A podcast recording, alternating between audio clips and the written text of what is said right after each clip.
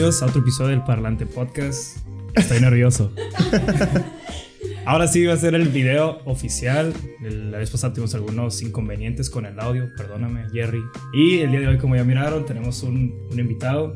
Que me gustaría que te presentaras, que dijeran quién eres, qué haces, cuántos años tienes, tus parafilias, tus miedos y tus deseos sexuales. Dios mío santo. Es más, creo que el orden, el orden es como tú quieras, ¿eh? como tú gustes. Eh, es demasiada información esa, Dios mío santo.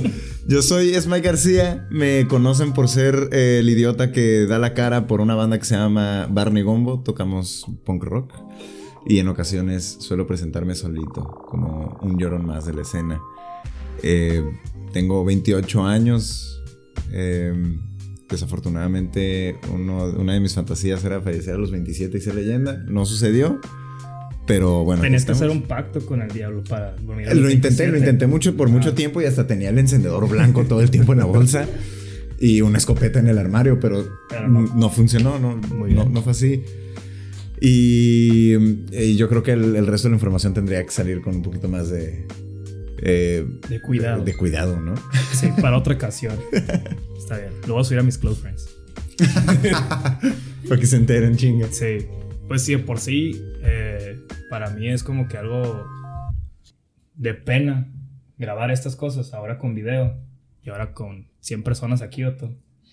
Es que ya esto se Quiero que me, que me des como que público en vivo. como que me des chance de ir agarrando el, ¿sabes? La seguridad. sí, no te preocupes. no, pero pues eh, qué bueno que aceptaste la invitación. Muchas gracias. Seguro, muchísimas gracias por la invitación. Lo aprecio mucho y espero que te la pases chido o chilo, como decimos acá, y quieras volver a venir, ¿sabes? Eso está por seguro, sin duda alguna. Es todo, es todo. Pues bueno, el día de hoy vamos a hablar de las cicatrices.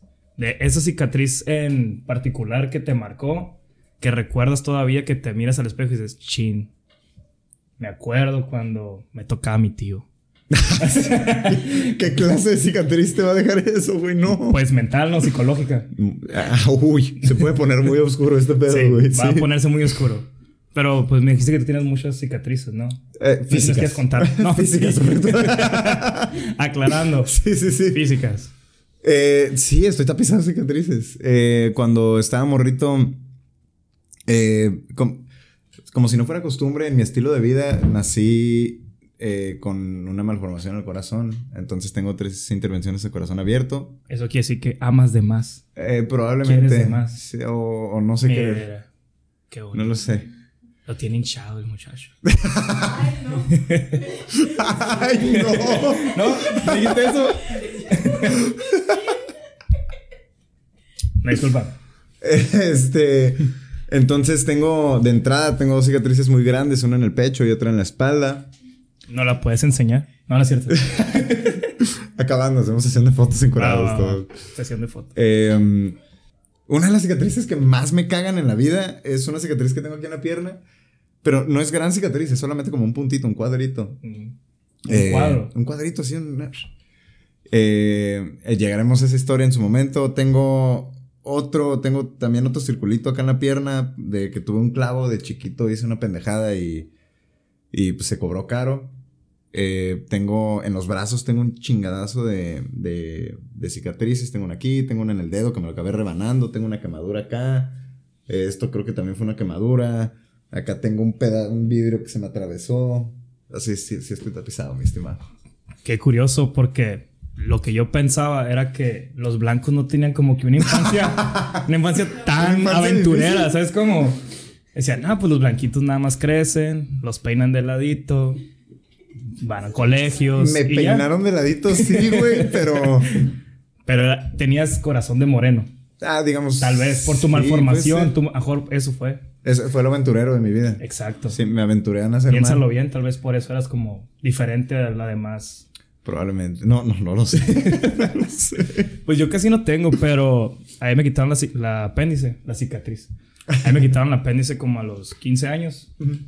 Y por mucho tiempo dije que era porque me había peleado con un cholo, porque me alejaron bien feo. Ah, increíble. Sí, es que las historias, las historias que te inventas por la cicatriz son las que, es que así puedes jugar. La cicatriz que yo tengo en la espalda, eh, en realidad, se cruza hacia hasta abajo. Y como que en mi cabeza no tenía sentido que esa cicatriz fuera por las intervenciones que tuve de, de, de cuando me operaron del corazón. Porque yo solamente decía, pues, ¿qué van a hacer aquí atrás? Como no, no, o sea, físicamente no me hace mucho sentido porque ya tenía una rajada aquí que me, que me acapara casi todo el pecho. Pues si te, si te operaron en el seguro particular, pues no, no- nada tiene sentido Se ahí. inventaron. Ellos saben por dónde quieren. Entonces, Para empezar. eh, para no tener que explicar como la misma historia dos veces, o sea, se me hacía bien aburrido decir que tenía como dos cicatrices de la misma estupidez. Mm. Entonces, por un tiempo, eh, tenía un. Yo ten- cuando. Cuando estaba morrillo, como a los 16, 17 años, empecé a trabajar en campamentos, eh, cuidando mocosos. Y em, tuve la fortuna de, de que en ese entonces, eh, Sid Vela, el güey que inventó Killer Pollo, ¿a usted les tocó ese- esa, esa mamada? Sí, a mí sí. Eh, También trabajaba en esos mames, entonces me empecé a llevar un chingo con él en ese entonces y era muy ocurrente. Y un día me ¿Y preguntó. hablaba por- como Galaxia todavía no? no, todavía no. La galaxia fue un pedo muy nuevo. O sea, ya muy, muy millennial. Vénganse chiquitos. Sí, sí, sí. O sea, es que el, el acentito y como el, el- el- como el estilo de voz, ese sí lo, se lo hacía todo el puto tiempo, pero todavía no era. No era mame galaxia. Pero era muy ocurrente y me preguntó por todas las cicatrices también. Y él, él fue el que me dijo, como es que sí, güey, da hueva. eh, O sea, qué aburrido que dos cicatrices son del mismo de la misma pendejada. Mejor deberías inve- eh, inventar que esa cicatriz que tienes en la espalda fue porque un día estabas surfeando y se te atravesó un delfín, entonces te caíste y se te clavó la tabla. Y como por dos años conté esa historia, güey. y la realidad es que no sé ni surfear, güey. sí. No conozco la playa.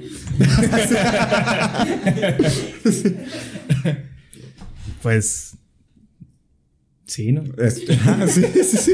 Entonces, No, pues que sí Bueno. está bien de huevo, porque también decía lo mismo, porque todos. Es que- ¿Qué iba a decir? Ay, es que me quitaron el apéndice. ¿Sabes cómo? Simón, es que Está para, o sea, para mí era como. eh, pasaba mucho, no sé, de que iba a la playa o íbamos como a una. como a, como a la alberca o lo que sea.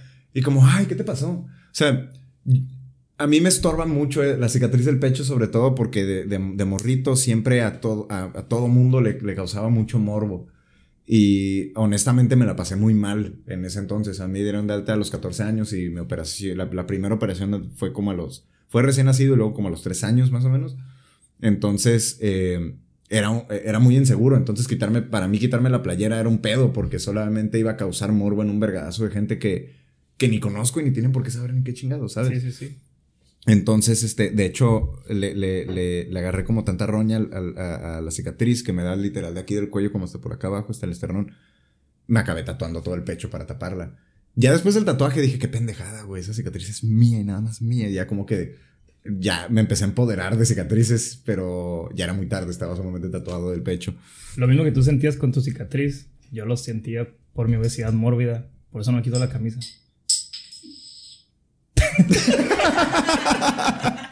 o sea, este vato no se quita la lima, no se quita la lima porque, ay, tengo una tengo cicatriz, uy, pobrecito. No me ¿Qué van a decir? sí, Y me yo- muy corto. Y yo, güey, yo no puedo quitar por gordo. ¿Sabes cómo? Antes no me la quitaba, de morro no me la quitaba porque estaba muy flaco. Y me daba como inseguridad que se me dieran los huesitos de aquí. Ajá. Y ahora ya no tengo huesitos aquí. Y Ahora tengo grasita. Ahora tengo grasita. Y esa es la inseguridad ahora, ¿sabes? Oh, pues, no se puede contigo, contigo entonces. Pero todo bien, mira. Ya no estamos tomando. Ya puro, puro té Puro verde. cafecito Té verde y, y té de manzanilla. a- adiós, panza de cheve. ¿Sabes? Chévere. Sabe chido. Está raro. Qué raro. ¿Quién sirvió los tés? Me gustaría que, que contáramos como que las historias que nos mandaron tus seguidores y mis amigos. Sí, tengo, tengo que ser bien honesto. Juventud, necesito que me ayuden. Que si les pido anécdotas, de verdad me manden anécdotas. Hay banda que, que me escribió y me dijo como, ah, pe- pedí las anécdotas y me empezaron a contestar como, pues yo un día de chiquito me caí. y esa fue su anécdota. Y, yo, y, y la cicatriz, ¿sabes? Ah, por eso, ahí está. Luego me esforcé. Me- como eh, a mí me gusta mucho preparar el material de, todo lo que voy a trabajar. Y cuando quedamos en el tema, ya en mi cabeza dije como, güey, voy a llevar algo bien chido, güey. Así que neta sea lo diferente. Entonces, tengo la fortuna de, gracias a Barney Gombo, eh, como todas estas nuevas amistades y cosas que tengo con, eh, pues, con todas las nuevas amistades de, estar en- en una banda. Eh, en mi cabeza dije como, huevo, güey, voy a llevar puras historias de puro rockstar a la verga. Sí, voy a, voy a llegar a contar la historia de cómo Eric Canales de Allison se sacó esa cicatriz, como Luis de Toledo se sacó X cicatriz, como Pepe de Panda se sacó X cicatriz. Ninguno de los culeros me contestó. El único que me contestó, y no, y, no, el único que me contestó fue, fue Luis de Toledo, porque justo está, eh, nos fuimos de tú la semana pasada. Y lo único que me dijo fue, o sea, le pregunté, oye, güey, tú tienes como esa cicatriz de morrito que te ganaste y que todavía te ves y dices, qué pendejo estoy. Y me dice, sí, tengo, me partí tres veces la barbilla. El mismo día. no, pero ya se quedó callado. Y yo como, carnal, cuéntame la historia. Todavía le insistí después, eh, en la semana después de que acabó el tour, le escribí y le dije, güey, cuéntame la chingada historia. Y lo único que me contó es, dos de esas cicatrices no aprendí a poner las manos, que es la misma historia que tengo yo. Tengo las mismas tres aquí. Tengo en la barbilla, para los que no están viendo en video, eh, tengo una rajada aquí en la barbilla y tengo barba, entonces se, se ve el hoyito. Y, y, le, y, le, dije a Luis, güey, yo tengo las mismas tres cicatrices por la misma razón, no supe poner las manos. Necesito que me cuentes algo real. Así no me digas como, ah, me pegué de chiquito. Todos nos soltamos un vergazo de chiquitos, yo lo sé, güey. El único que me contó una historia más o menos real que lo estuvimos escuchando, eh, eh, y yo, fue Vicky Jones, que él tenía un proyecto que se llamaba Las Personas, él es de Tijuana. Y ahorita es, eh, él, él, ya es parte formal del proyecto de Longshot con quien eh, tuve la oportunidad de colaborar hace poco. Y tiene varias cicatrices aquí en... Tiene, tiene cicatrices aquí en los dedos. Como... Están bien raras, ahí, están las fotos, te las mando para que en el video salgan. Eso no va a pasar. Con Nada más las colocan. Y si no... Eso no va a suceder. ponemos el teléfono enfrente de la cámara, si no... Eh, el Vicky se ganó esa cicatriz eh, en la escuela.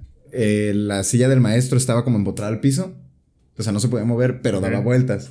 Y ves que los pizarrones tienen como, como una, una pestañita. para, poner los plumones. Para poner los plumones. Pero ves que, que, acaban así como en, como en diagonal algunas. Sí. Eh, resulta que la silla daba vueltas. Entonces que en una pendejada se puso a dar vueltas, abrió los brazos hasta que, se, hasta que le dio un vergazo hacia el, al pizarrón. Y, y, y, ya, esa fue su, su, su, historia. Es el único que elaboró. Solamente me dijo como empecé a dar vueltas me dio un vergazo, empezó a salir demasiada sangre, nunca entendí qué pasó. Pero, pues bueno, ahí está mi, la historia de la cicatriz. Es el único que se tomó el tiempo de explicarme cómo salió su cicatriz, güey. Sí, es que toda la gente decía como que una vez me caí con. porque mi hermanito me aventó.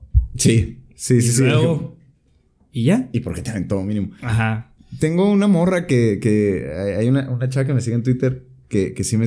porque sí tengo. Mandaron un par de, de, cicatrices, pero no todos me mandaron como, como anécdotas de, no, pues cuando estaba morrito. O sea, tengo más historias yo de todas mis cicatrices que aparentemente mis seguidores. Es que tú, tú como que juntaste todas. sí, este sí, sí. iba a pasar, ya estaba destinado a ser. ¿Sabes? Entonces tú estabas preparándote. El destino dijo, a ver, mi carnal, vas a tener toda la noche para contar un vergazo de historias. Pero aquí hay una, una chava que, que me contó de una historia de cuando fue al Kentucky Fried Chicken. Que para mí es como. Para ella es el Kentucky Fried Chicken, para mí hubiera sido en un McDonald's porque es la misma dinámica, güey. Ah, ok. Yo pensé que hacía por tonos de piel. Más o menos también, si quieres. para el Kentucky, tu McDonald's. Increíble. Eh, dice, me, me, cayó muy bien. Ella es Jackie, no me dijo Chan. Jackie Chan. Chiste de señor. Jackie, arroba Jackie Rocha. está eh, mejor Chan. sí, está mejor Chan. arroba Jackie Chan. Me pone, pues estoy bien estúpida. Y bueno, bienvenidos a mi vida. Eh, cuando era niña solía ir con mi familia al Kentucky Fried Chicken. Y en lo que comían todos, yo iba con mi hermano a los juegos que había para niños. Okay. Que esa es muy dinámica de, de domingo. Vamos a ir por una hamburguesa, por un pollito. Recuerdo que había un tubo de bomberos, el cual me daba miedo porque nunca me había lanzado de él. Ese día mi hermano estaba jugando y se lanzó como un hábil bombero. como un stripper. como un pole dancer. A lo que al caer me dijo que me lanzara ahora yo. Cayó en sprint, Con las piernas hermana. Y pues sí, tu servidora. Mira, tú vas a ser bombero de grande. Por eso. Oye, el hermano sale en Magic Mike. Ah, ok, ok. Explica. ya sé quién. Pues sí, tu servidora se lanzó con los brazos abiertos. Pues, pero no se agarró del tubo porque creyó que su hermano la cacharía. ¿Cómo te metes de un tubo sin agarrar el tubo? no, eso es lo que no entiendo, güey. Ok, ok. Así. Y pone, em, ahí me ves tirada en el KFC sangrando de la cabeza y con todo el mundo angustiado. Mi familia cuenta esta historia cagándose de risa y pues yo con mi cicatriz, bien, gracias. Ouch. Espero que le han dado un pollito gratis. Pues mínimo, ¿no? Para que no nos demanden.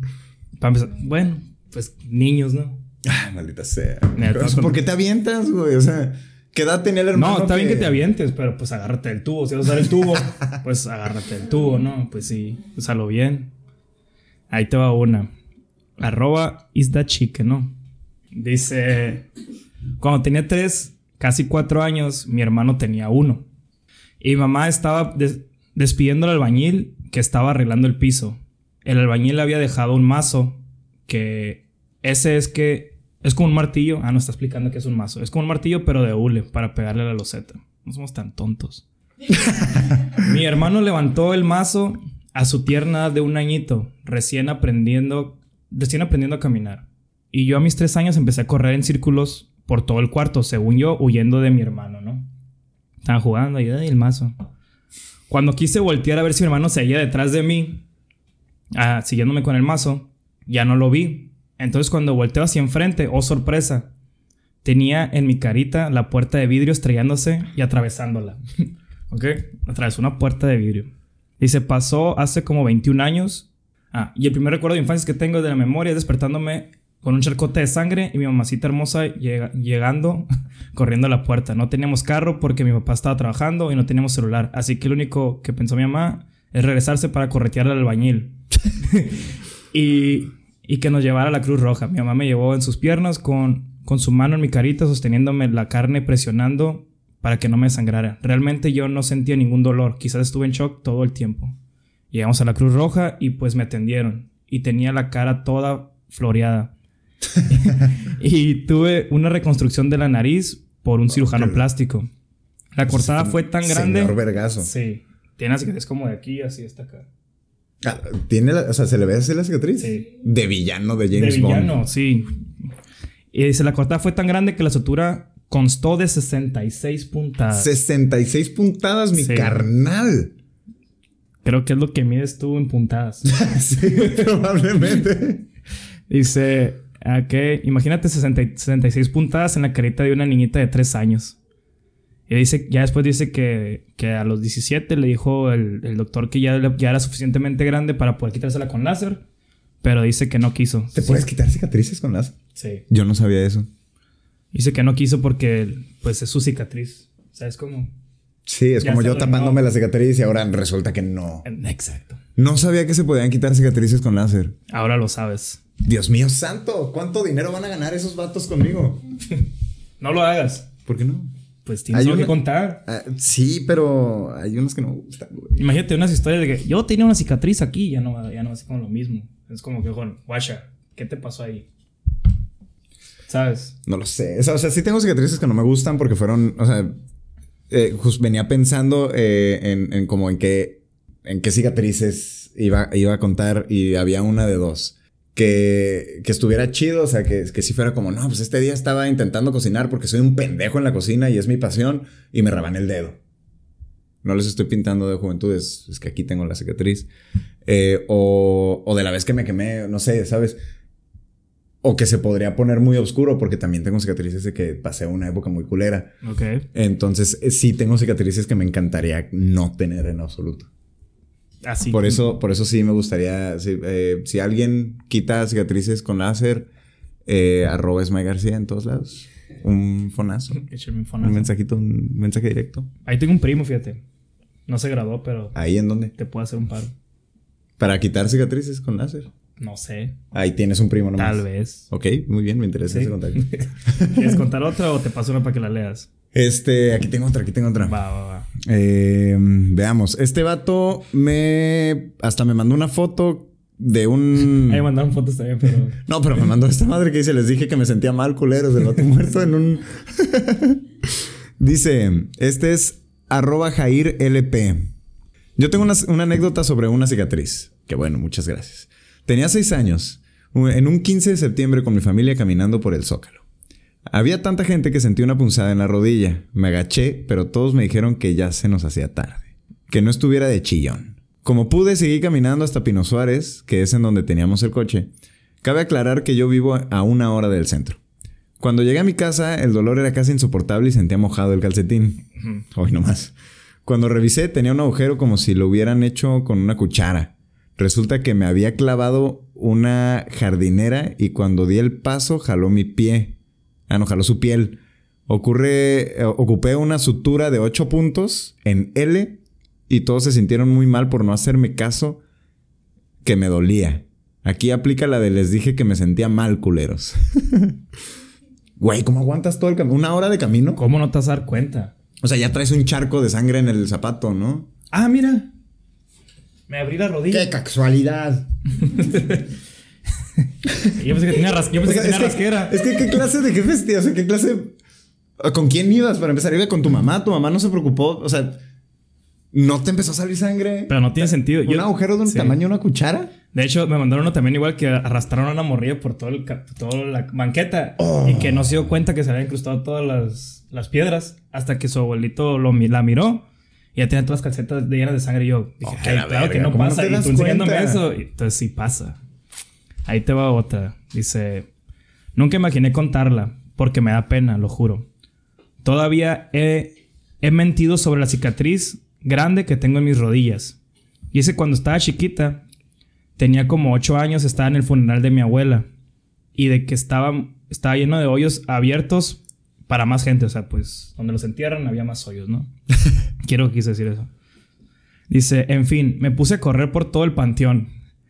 Hasta que me caí en una tumba y para mi sorpresa dentro del hoyo había muchísimas varillas y me golpeé toda. Se me encajó una varilla en la rodilla y me pusieron siete puntadas. La peor parte de la historia es que duraron como 20 minutos en encontrarme y yo gritando, llorando, hasta que llegaron los bomberos a sacarme. ¡Ayuda!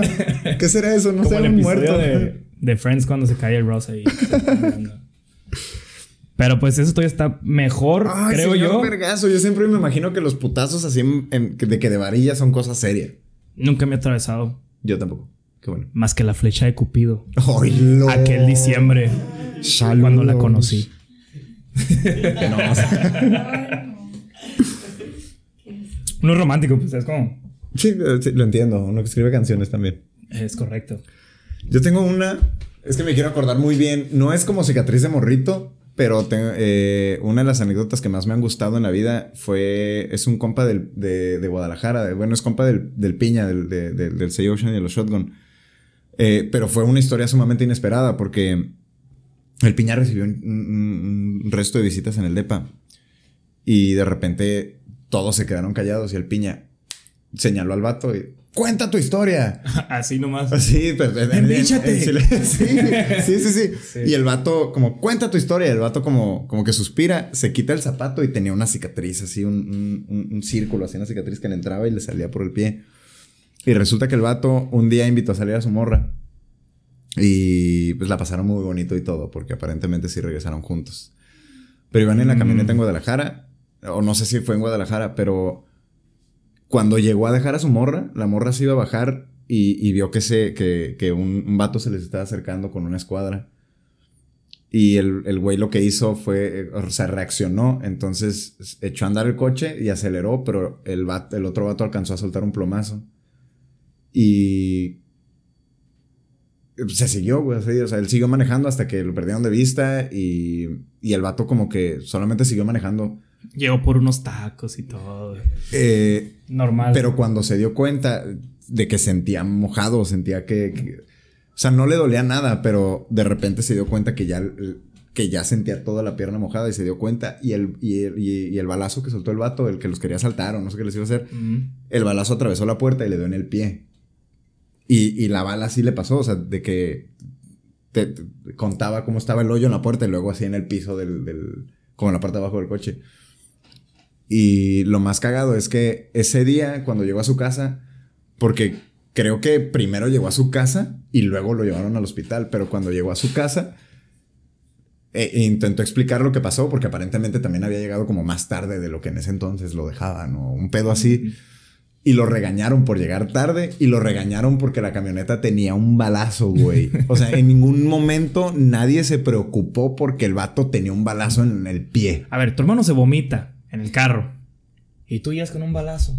el morría así ¿Qué chingada es esa? sí, sí, qué chingadera es esto. Pero, pero, mamá, tengo un. Tengo Una cosa es vomitar, Alejandro. Pero otra ya es que me agujeres el carro. No, y el, y el vato te cuenta que venía manejando y que nunca sintió el dolor. O sea, es que es la misma adrenalina, ¿no? Supongo. Yo creo. Venía todo escamado de que le iban a. de que le dispararon pues, a la camioneta. Y venías. Pero que no te das cuenta ya de un balazo, güey. Es como, no sé, pues no sé, no sé tú. Pero no sé si te ha pasado que alguna vez te hayas peleado en la secundaria o algo así. Sí. Y te han golpeado y no sientes el golpe. O sea, no te duele, pero es porque estás con No, es que, es que pues, te, te, en chingo. Yo por eso. Entonces, a lo mejor cuando estás asustado pasa lo mismo. También, eh, también lo estábamos platicando hace rato de que cuando te vas a agarrar a vergazos, asegúrate de no ser, de ser el, eh, o sea, de, de, ser el primero en recibir el vergazo, güey. Te voy a decir ah, por qué. A ver. Porque la adrenalina y el empute te gana tanto de haber sido, de, haber recibido el vergazo que después del primer vergazo ya no lo sientes. Entonces, eh, o sea, ¿Y si quedas en ese? El segundo en pelea. Si te da uno y te desmayas y ya. y ahí te quedas. No, pues también qué pendejo, ¿verdad? pero, pero como que la adrenalina ya después del vergazo te ayuda a no sentir los demás. Entonces como que es más fácil ser tú el que acaba siendo el, el que se vergue al otro, güey. Puede ser. No pienso intentarlo. Pero, pero, sí, o sea, sí la adrenalina es un parote. También le, estaba contando a Rosela que yo como toda la vida he tenido como mucho pánico escénico eh, aunque ustedes no lo crean, soy vocalista de una banda y tengo pánico escénico. Tomé como un año en como acostumbrarme a tener gente enfrente de mí. Pero hubo una vez que tenía tanta, como, como tanta adrenalina y me estaba dejando como llevar, entonces solté un, se me atoró el pie en un cable y quería saltar como en la rola, así de que la rola cae así con, en la nota y tú y saltas y haces cosas punk en el escenario. Sí. Entonces, como que salté con más ganas por querer zafar el pie del cable y no perder como la rol, o sea, como el momento de saltar. Que me agachó, o sea, fue con tanta fuerza que me llevé la rodilla al hocico. eh, y, y ya, solamente o sea, sentí como si me hubiera hecho como así nada más. O sea, no sentí ningún vergazo, solamente. No, una de sangre. sí. Entonces, y precisamente me di cuenta que me había soltado un vergazo porque estaba cantando, alejé el micrófono y el micrófono estaba lleno de sangre. Y me acuerdo que estábamos grabando una sesión, entonces me tenía que hacer pendejo, o sea, tenía que actuar normal. Entonces vi, que estaba lleno de sangre y nada más como que le hice así y cerré la boca en lo que en lo que estos vatos tocaban y me tocaba cantar. Hey, no pasó nada. No pasó nada. Y ya acabamos la sesión y no me dolió hasta después de que acabamos la sesión. O sea, no sentí el vergazo. O sea, nunca me di cuenta solamente porque de repente. te enfriaste, pues. De, de, repente, ajá. O sea, sentí como, o sea, sentí el sabor a sangre. Vi el micrófono. Dije, oh, qué la verga. y hasta, y como, ya hasta cuando dejamos, acabamos de tocar, que ya me quedé así como dije, ah, bueno, ya acabó el show. Ya tenía, ya, ya, ya, me dolía el, el, labio, así del vergazo que me había metido. Soy torpe. Pero fuiste profesional. E intenté serlo, Intentaste. sí. Sí, es que eh, como no sentí dolor, solamente no tenía nada de qué preocuparme. Voy a el contraste de, anécdotas, ¿ok? Tú contaste eso, estás arriba en el escenario y pues tenías que hacerlo. Y me suelto un vergazo yo solito. Pero te lo aguantaste, ¿ok? Hace poquito yo tuve que hacer una expo de una hora y me andaba cagando. Te lo aguantaste como Y me aguanté la hora, vato. me la aguanté, estaba así nomás. Y, y en esta diapositiva podemos observar así. Como güey. Una hora. Bueno, fue el semestre pasado, pero aún lo siento. Ahí, lo siento adentro, se quedó. ¿Sí te acuerdas? Ya no logró salir. te tocó verlo todo tieso, bien tronquito. así. Pero te fijas ese contraste. Pero pasa. A ver, ¿qué, ¿tú qué, qué otra anécdota tienes? Es que la mía nada más es la de... la de Solo me mandaron una. Sí. y yo la escribí. y fui yo. Ahí va otra de, de otra caída. Se tenía como ocho años y en esa casa teníamos un carrito go-kart que jalábamos con dos mecates amarrados a dos bicis. Un día el mayor de la cuadra tenía como 16 años, el vato, no él me estaba jalando en putiza por la calle y de repente sale un carro y entonces me tengo que subir a la banqueta y al querer bajarme de la banqueta el volante del go-kart se sale y voy de frente a un árbol era como Ah, era estrellarme o sacar la vuelta. Entonces tuve que saltar del carro y me hice una cortada como de 15 centímetros por toda la pierna. Se me cortó el pantalón que traía y obvio que no dije nada en mi casa. Si no, se hubiera acabado el go-kart. Se la rifó pues por los compas. Sí, es como cuando te dicen que no es, cultura mexicana si no te metiste un vergazo en una cuatrimoto, güey. Pues sí. O, te has quemado la pierna en una cuatrimoto también. También, sí, o sea, si no te pasó algo en una cuatrimoto, no has tenido infancia en México, güey. Espera, mira, ahí te va. Quiero que tú leas este. Cuando era bebé, me escapaba del corralito y un día me escapé y nadie se dio cuenta. Entonces mi mamá escuchó mi llanto y fue al corralito, pero se cagó. Bueno, se, cagó su mamá. Eh, se asustó, dice. Ah. Es que pone, se cagó y entre paréntesis, asustó. Muchas gracias por la aclaración porque yo no entendía si había soltado la diarrea o no del susto. Sí, sí, sí, muchas gracias. Porque no me encontró. Eh, ya fue a ver a donde estaba llorando y yo para salir de mi casa hay un escalón. Pues me reventé la boca y tengo una cicatriz en el labio. Y luego tú preguntaste. Pero, o sea, ¿cómo? ¿Te saliste ya en el escalón te caíste o desde el corral te caíste? Ah, sí, perdón. Me escapé del corralito y gateé hasta salirme de la casa y caerme en el escalón. Fin. Fin. ¿Ves? de chiquito no le tienes miedo al éxito, güey. Pues de chiquito no piensas, pues supongo. No, no, para nada. Supongo que no. Pues yo nunca pensé en meter las manos y me llevé tres rajadas aquí en la barbilla. Pero eso fue en la bici, ¿no? Tres veces, no, ni siquiera fue en la bici, güey. Eh, la, eh, me quiero acordar de las tres veces, pero no me acuerdo bien porque fue el mismo vergazo. Vivíamos en una casa que tenía como un piso de mármol y mi mamá tenía un, una mesa de esas que son como de vidrio, o sea, que, que, que como es base de concreto y, de, la mera mesa es de vidrio y había como una gotera en la casa, entonces yo en ese entonces, en donde estaba esa mesa, es donde me ponía a jugar y a correr y a hacer mis pendejadas. Hasta que y era época de lluvia, entonces ahí estaba la gotera, pero daba justo en la esquina de la mesa. Entonces me eché a correr hasta que pisé el agua y me fui así de frente y me partí, así me partí la primera vez. Y creo que eso sucedió tres veces, así seguidas. tres seguidos. Sí, sí, sí, los tres No creo que me vuelva a pasar. No creo que me vuelva a pasar. Pero carnal, nunca aprendí a poner las manos de frente, güey. Hasta parecía que le hacía como así. Decía, Adrede. Sí, güey, parecía que era adrede. No sé si quieres hablar más al rato de lo que nos mandaron, pero me gustaría que contarte de la gente que nace con cicatrices. Está raro. Porque ni modo que te hayas caído en el útero de tu mamá, ¿sabes? Pues no. No puse las manos para salir del útero. Hay un cordón umbilical. pues no. Pero, pues eso tiene que relacionar con el, la reencarnación y todo este pedo místico, ¿no? No sé qué tan creyente seas de eso. Ni quiero discutirlo, pero. y ni me interesa. Ni me interesa, en realidad. Pero sí se me hace algo muy curioso. Y me gustaría contarte sobre la historia del morrito de tres años que recuerda su vida pasada y recuerda a su asesino. a los tres años ya hablas como para contar una vida. Yo sí, no sé tú. No me acuerdo. pues no sé, a lo mejor es como que eh, me mataron. Mamá, agua. Dice, eh, cuando tuvo edad suficiente, esta persona, esta personita, para hablar con todos los detalles de su vida pasada y pudo recordar el nombre completo de su asesino. ¡Oh, que la verga! No me sabía ni, ni, el mío, a esa no me sabía ni el mío. no, sé, no sé ni cómo me llamo. ¿Cómo que no me llamo enano? ¿Cómo que no me llamo hijo? Dice, un niño de tres años de edad que vive cerca de la frontera de Siria e Israel relató que fue asesinado con un hacha. Espera, ¿no topas que, todas ese, que todo ese tipo de historias son como de por allá? Sí. Simón. Porque son prietos. por eso. Dice, él recuerda que fue asesinado con una hacha en su vida anterior. De hachazo. el pequeño es de etnia drusa.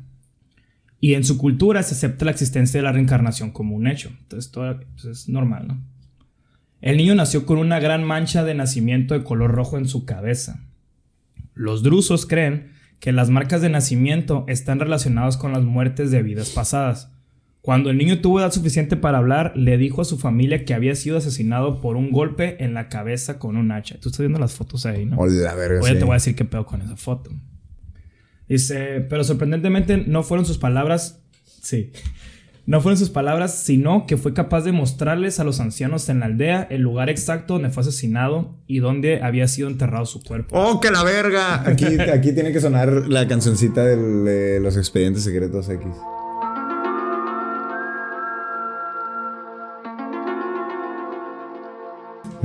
Dice, después de la investigación del lugar indica- indicado por el niño, descubrieron que había un esqueleto de un hombre con herida de la cabeza que correspondía a la marca de nacimiento.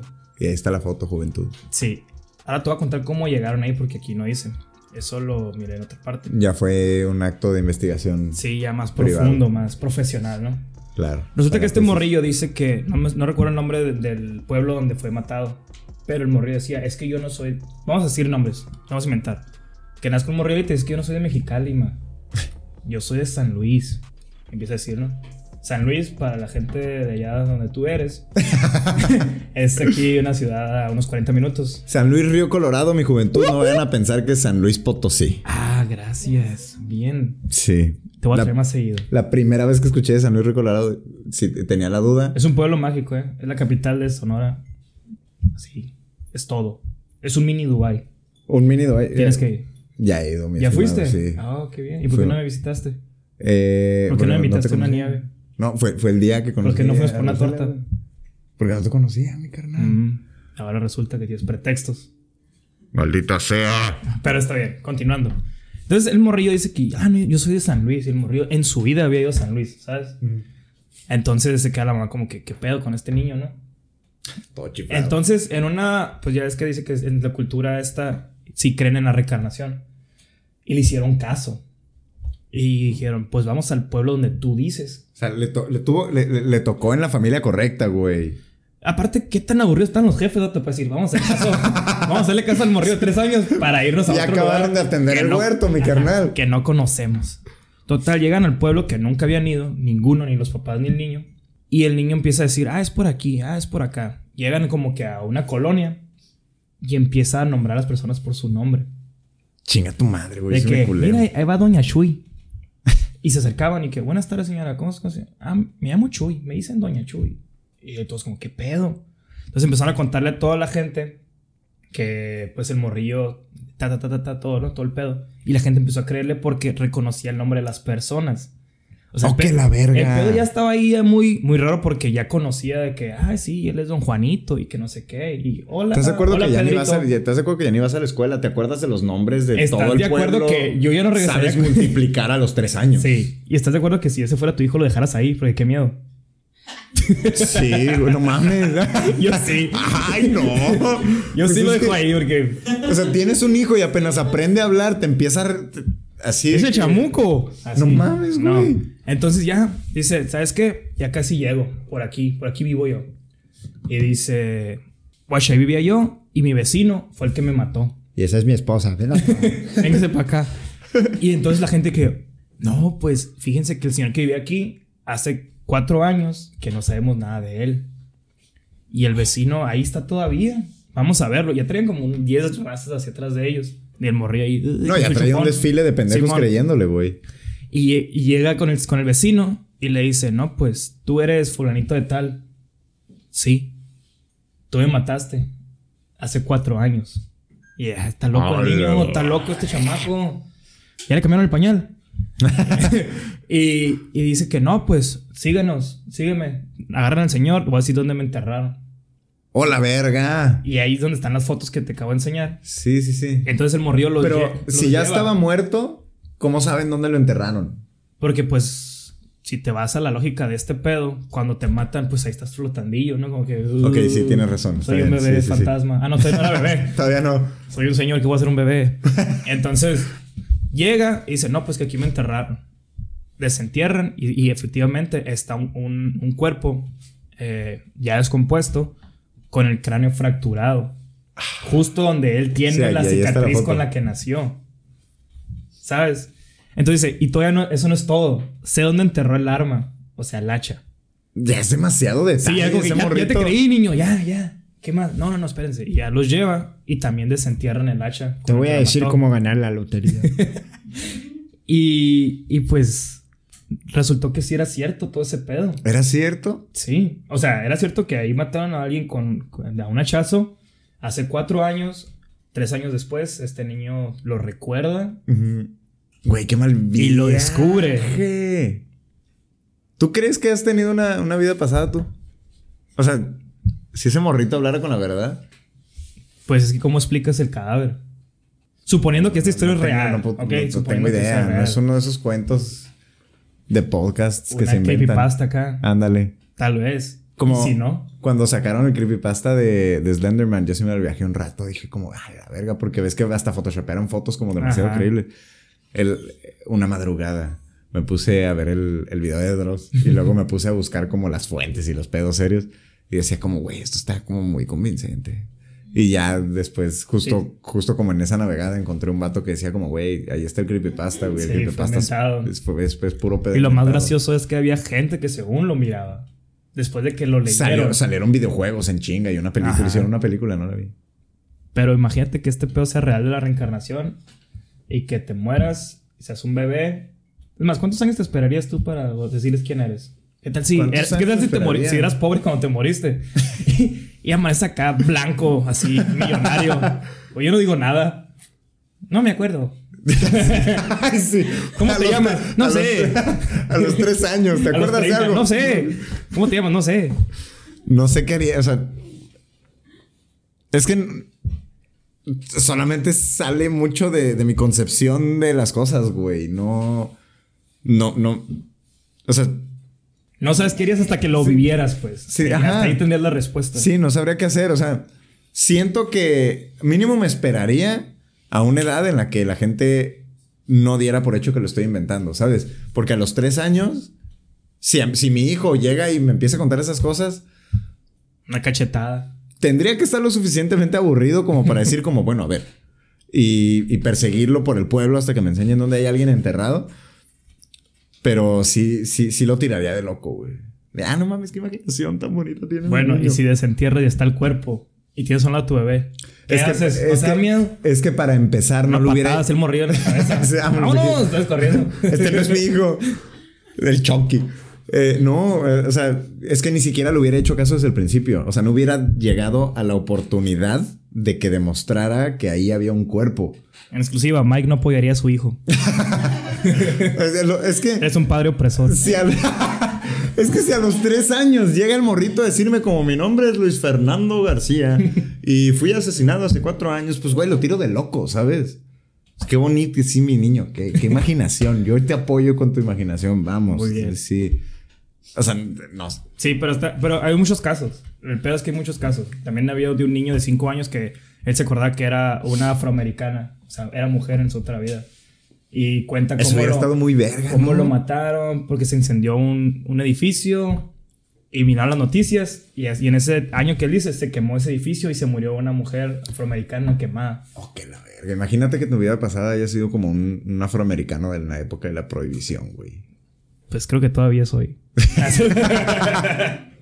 no, Sí, pues sí. sí. imagínate. Si, si tuvieras, si hubieras, en, en, en todo caso, que seas una persona reencarnada, ¿cuál crees que hubiera sido tu vida pasada? No sé. Tal vez un bailarín. Siempre quise ser bailarín. ¿Siempre has querido ser bailarín o descubriste de repente que tienes la habilidad de bailar chido? No, no, no. Pero cuando estaba morrillo que miraba los videos de, de Chris Brown. Y decía, yo quisiera bailar como él. Y a Sí, lo mejor en la- otra vida la- yo era bailarín. La neta, sí estaría bien chido moverse como el Chris Brown. ¿Verdad que sí? Sí, yo creo que sí. Yo me, he me preguntado mucho porque hay banda que, que te dice como... Ay, yo creo que en mi otra vida fui cantante porque me gusta mucho cantar, pero no me sale. No, pues qué mamadas son esas, ¿no? Pero de alguna manera tiene sentido. O sea, son cosas que no te atreverías a hacer, pero que por alguna razón sabes hacer, ¿sabes? Como... ¿Viste la película de Piano Man? La de Sí. Elton John. Que el vato nada más agarrar el puto piano ya así... Se le presentó un piano, lo hizo así y tocó una maravilla. Eh, eso para mí en esta ocasión, o sea, como en este tema, sentido. explicaría Ajá. que Chance Elton John en su vida pasada fue una persona que aprendió Sí. a tocar el piano que te cagas increíble. De hecho, hay una teoría de eso que por eso salen los, los, los músicos natos o los prodigios. Porque, Porque en en su otra vida tuvieron pues toda la o sea, se disciplina. tomaron toda esa vida para... Exacto. Entonces llega un morrillo todo ahí uh, uh, y ya sabe más que tú en dos semanas de, de, de un curso de guitarra, No ¿sabes cómo? Y tú como que, Se está explicando. tengo es- 10 es- años es- ese- tocando. Ese, no será el pacto con el diablo, güey. Tal vez.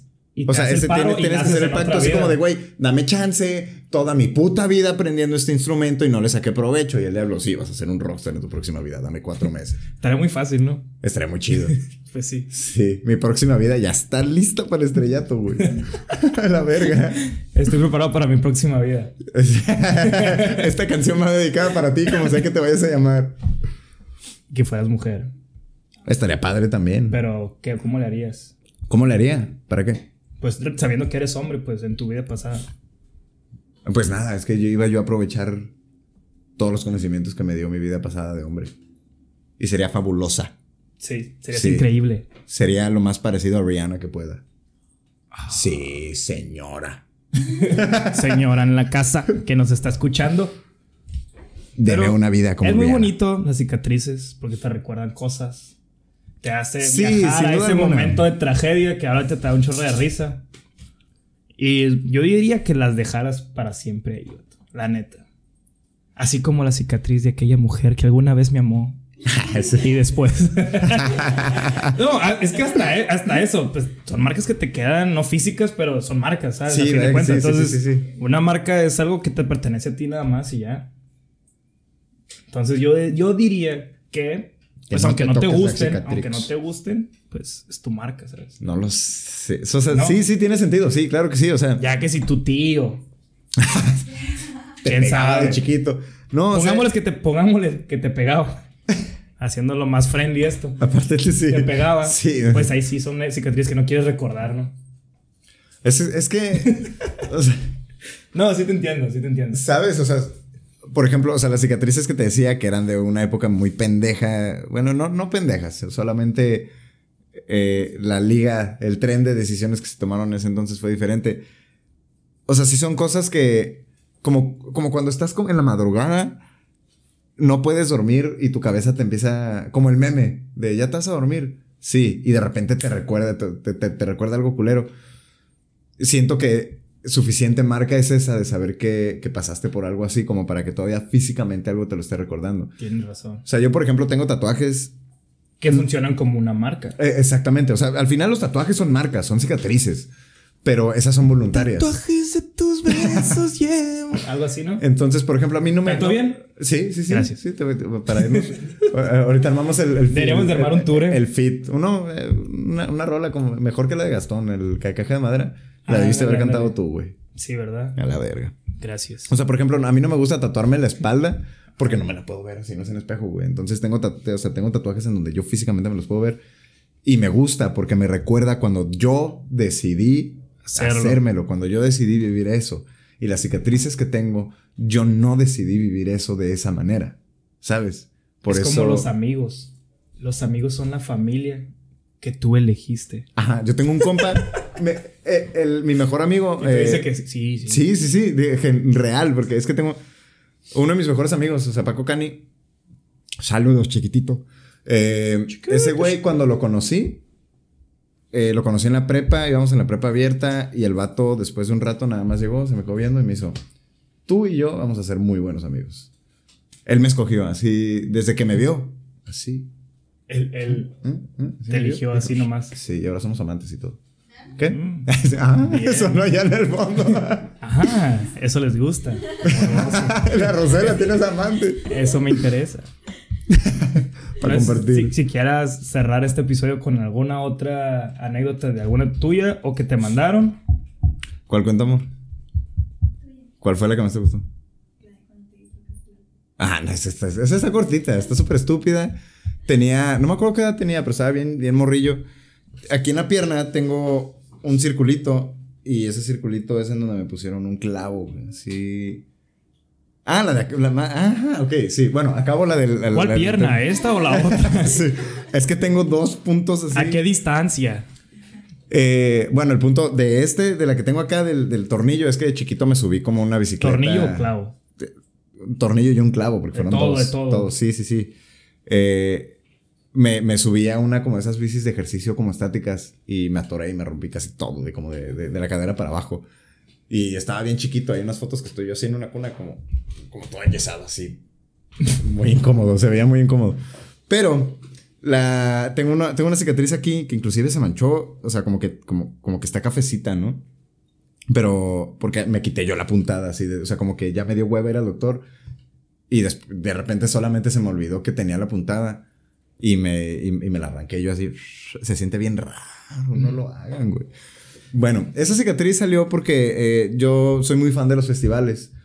Y llevo casi On, ah, ¿Cuántos años son? Son como 12. No. ¿Cuál 12? Qué pendejo, estoy como 8 años seguidos yendo al Vive Latino. Y siempre es la misma dinámica de que para mi familia en época de Vive Latino desaparezco por completo. Eh, iba con mi, con mi expareja y fue el año que el Vive Latino fue. ¡Ah, chinga! ¡Ah, caray! Cuéntanos más. Acabando. Tenemos mucho de qué hablar saliendo de este podcast, mi juventud. Eh, eh, eh, ese, año, ya me distraje por completo. Ese año el Vive Latino fue como de tres días. Entonces fui un viernes y para la noche del viernes que regresé a la casa, me estaba cambiando, me estaba yo encuerando. Mm. y no enfrente de mi ex, nada, esas cosas no suceden. Tenía marcas rojas, como manchitas. No sé, como si tuviera picado un mosquito y te rascabas. Ya bueno, como un lunar rojo. Sí, eran como. Chupete le decimos acá. Tenía una serie desde el pie hasta el cuello. no Bien raro. No me explico por qué. ¿Por qué? Bueno, tenía manchitas así como lunares rojos, un vergazo, pero como nada más en el tobillo. Y dije, ah, no mames, qué raro. Y, y la única explicación que le di es que hay un momento en el festival en el que pues descansas y te echas en el pasto o lo que sea. Sí, sí, sí. Entonces dije, ah, debe haber sido el pasto, porque ves que se supone que el pasto a todos nos deja como marquitas, una pendejada así. Luego les voy a buscar la explicación real. Sí, el pasto. Entonces, dije como, oh, puta, qué raro, pero bueno, no pasa nada. Mañana voy al, al Vía Latino y luego veo qué chingados me pasó ahí. Seguramente fue el pasto, sí. Eh, pasó el siguiente día, igual todo el festival, y llegué en la noche y las manchas rojas ya me daban como hasta la rodilla. Y ya me empecé a preocupar. ¿Qué te dije? Dije, ¿qué verga es esto? ¿Qué me está pasando?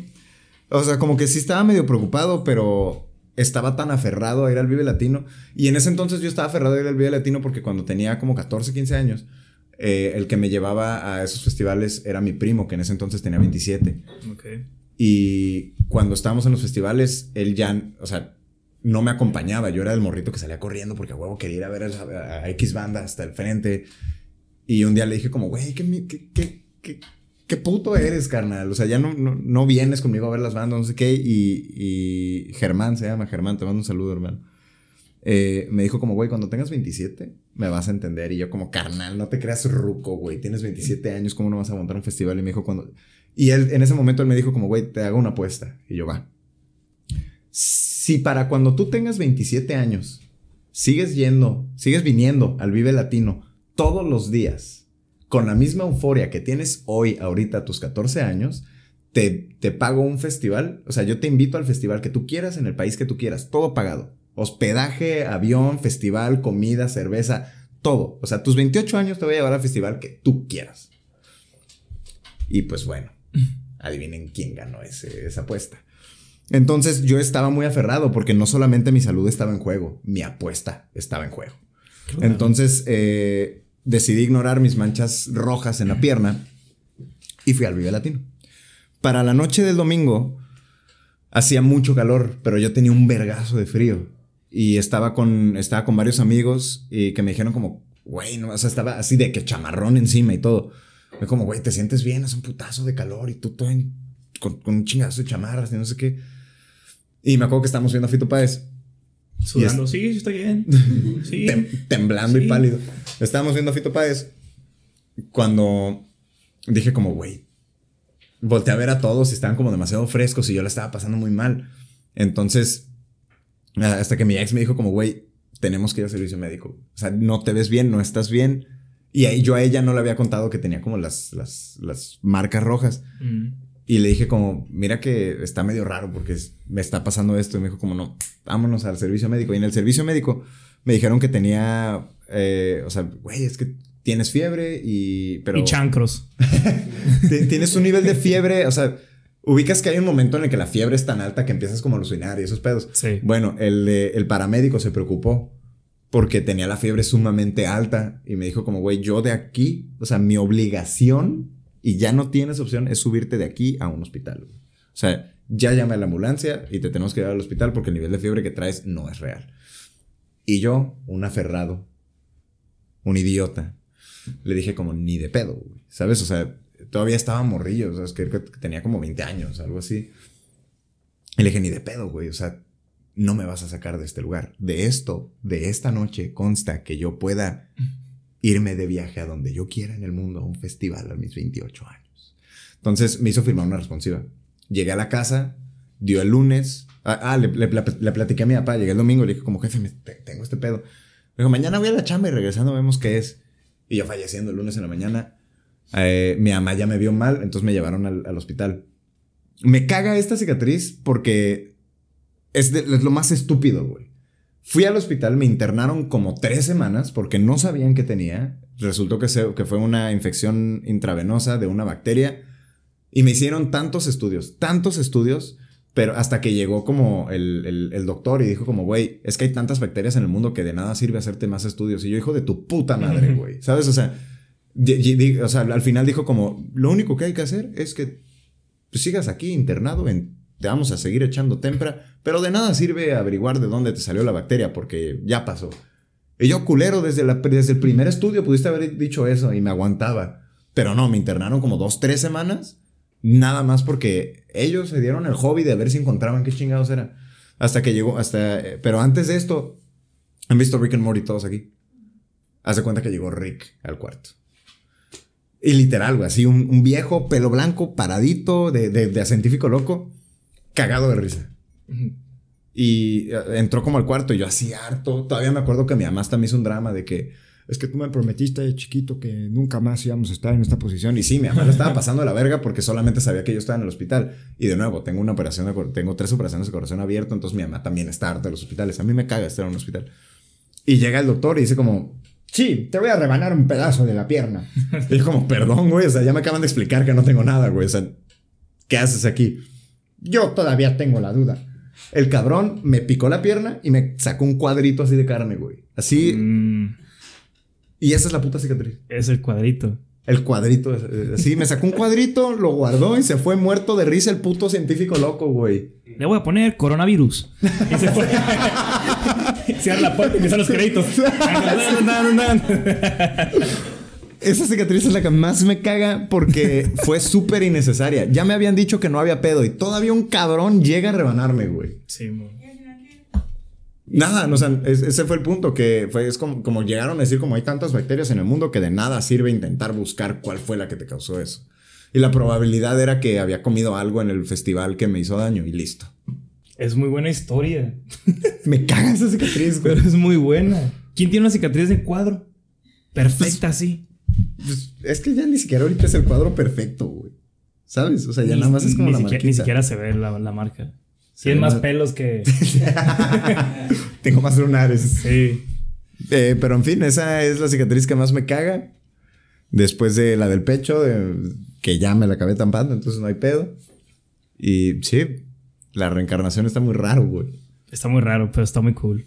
Y la neta, pues quiero darte las gracias por estar aquí, bro. No, para nada, tipo invitarme. Por mi invitación. Y me gustaría que antes de irnos nos dijeras dónde te podemos encontrar, que si traes un proyecto nuevo, eh, algo que nos quieras contar acerca de ti, de tu banda como solista. Este, veamos, Barney Gombo acaba de sacar disco este diciembre y trae un rolo, no, no, no, no, no, que me encanta, que se llama Aunque a veces tenga miedo, vayan a escucharlo.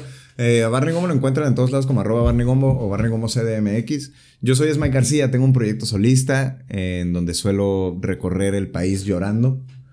Em, y esta semana, ¿cuándo va a salir el podcast? Este sale el martes. El martes. Bueno, para entonces ya deben de poder escuchar en línea en Spotify una canción que, una colaboración que hice con Liberterán. Liberterán es el ex vocalista de Los de Abajo una bandota de ska de la época del Vive Latino precisamente. Estoy muy emocionado de esa canción. Es muy diferente a lo que han escuchado de mí, eh, pero pueden escucharla. La canción se llama A Morir, va a salir con todo y video. No salgo con sombrero, pero está muy, muy norteña la canción, está muy... Eh, me gustó mucho, pero es muy diferente a lo que suelo cantar, entonces espero le den una oportunidad. Y pues en todas, en absolutamente todos lados me encuentran como es Mike García. Arroba es Mike García en todos lados. Logré, esa es una, eh, fue una de mis metas cuando, cuando estaba pensando cuál iba a ser mi nombre de, como mi seudónimo de artista. Y estaba harto de que todos en Instagram era, soy Eduardo, soy Javier. O sea, todos utilizaban la primera persona. Dije, yo voy a utilizar la tercera persona.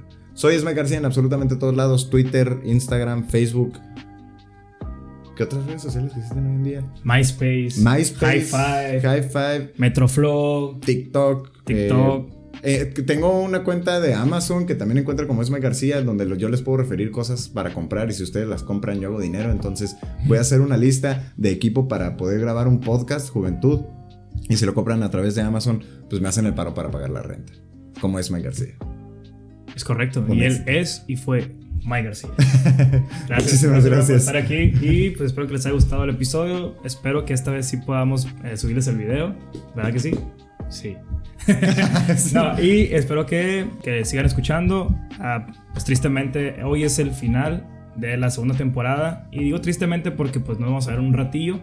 Pero qué chido que tú fuiste el que cerró la temporada. Me gustó. Seguro, muchísimas gracias. Y la orden. pues nos vemos hasta la próxima temporada. Mi nombre es Julio Maldonado, esto fue el Parlante Podcast y hasta la próxima. Gracias. Ya te puedes ir. Pues ya me voy.